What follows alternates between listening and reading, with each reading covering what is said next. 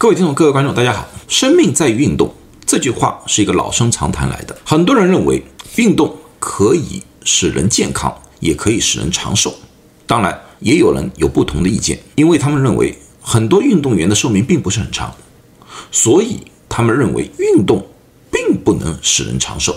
那么，人该不该运动？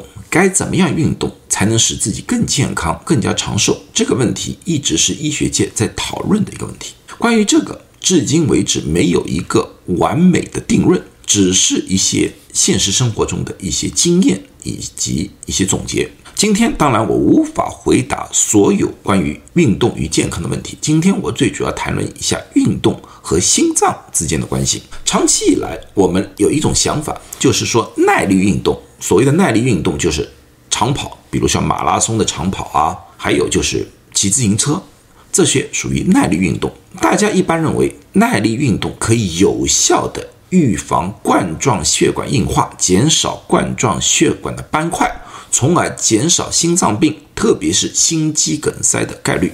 那么什么是血管斑块？血管斑块就是血管里面的物质在血管里面沉淀。而造成了血管的局部的堵塞，这也就造成了冠状血管硬化的一个最主要的因素。而且这些斑块有些时候会剥落，剥落之后就造成了一种小的血栓堵塞一些微小血管，造成我们所说的像心绞痛啊和心肌梗塞的一种情况。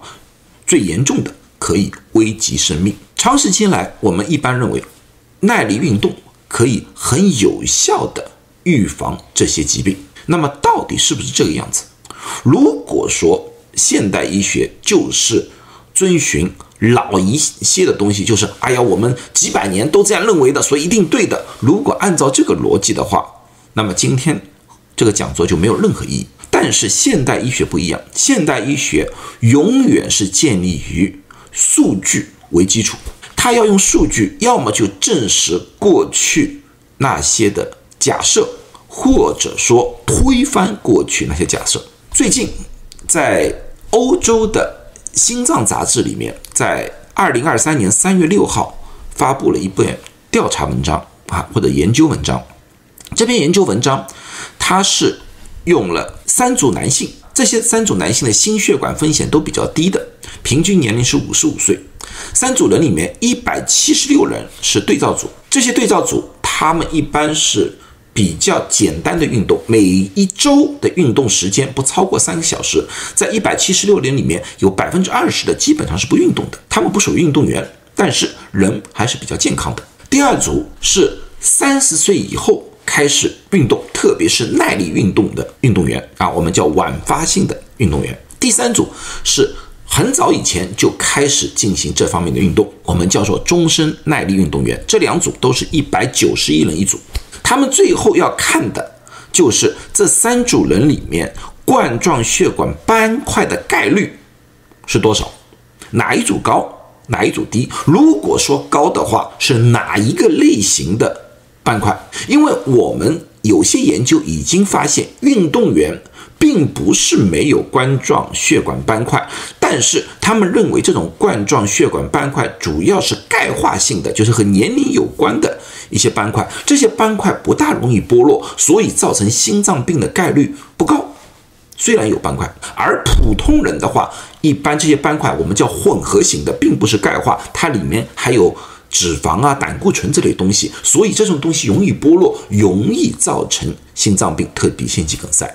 好，那么他们研究下来发现，和我们过去想法完全不一样。他们发现，这个最旁边那个就是终身耐力训练的运动员，当中那个就是三十岁以后运动员，那个浅蓝色的那个是不运动的，或者说很少运动的。他们发现，终身运动的斑块最高，反而是比较少运动的那组人的血管斑块最少。而且他们发现，运动员的斑块不单单局限于钙化型的斑块多，其他类型的斑块也比普通人要高。这个完全推翻了我们过去的一个认知。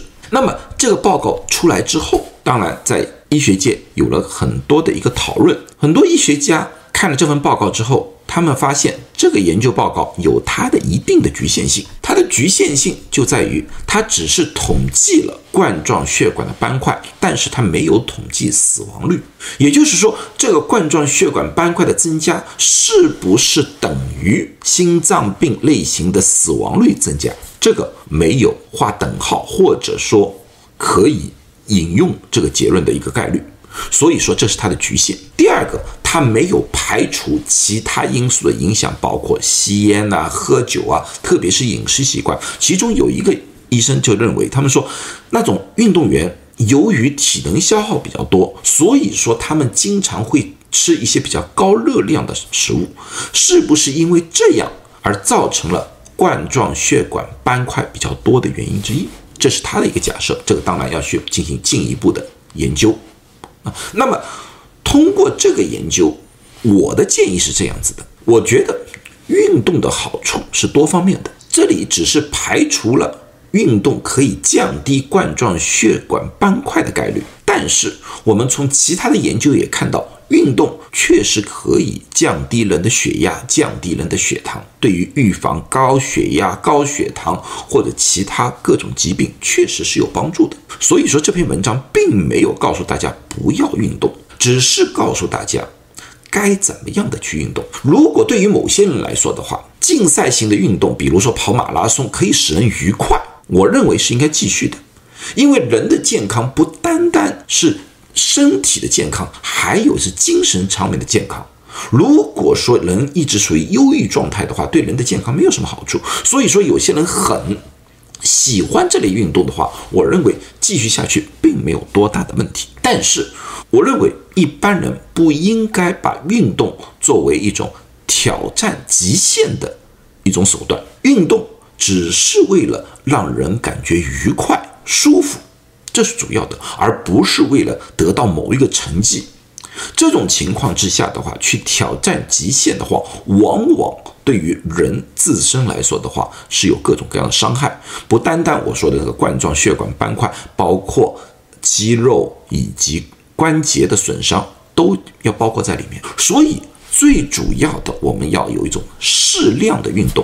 适量的运动，我认为就是说做一些比较。轻松的、愉快的，比如像快走、慢跑，对人没有太大压力的运动，而且每周并不需要花太多时间去运动，每周大概三个小时左右的运动就足够了，这个才是最好的选择。所以看完这篇文章，我就想告诉大家，人要长寿、要健康，最主要的是两个字，叫均衡。我们在吃东西的时候要均衡，不要偏，不要挑。第二。生活要均衡，就是各种东西都要尝试，各种东西都要合理的安排，要有足够的睡眠，要有足够的休息时间，也要有足够的运动时间。然后最主要的还是要有一个愉快的心情，做自己喜欢的事情。医学界的东西、数据各种各样的，可以给我们做各种的参考，让我们调节自己生活的方式，让自己活得更加健康。但是不要因为某一个研究或者某一个调查，从而全面的改变我们自己的生活习惯，让我们自己生活在痛苦当中。我认为这个没有什么必要。最主要的要活得愉快。好了，今天就讲到这里，祝大家都健康，谢谢大家。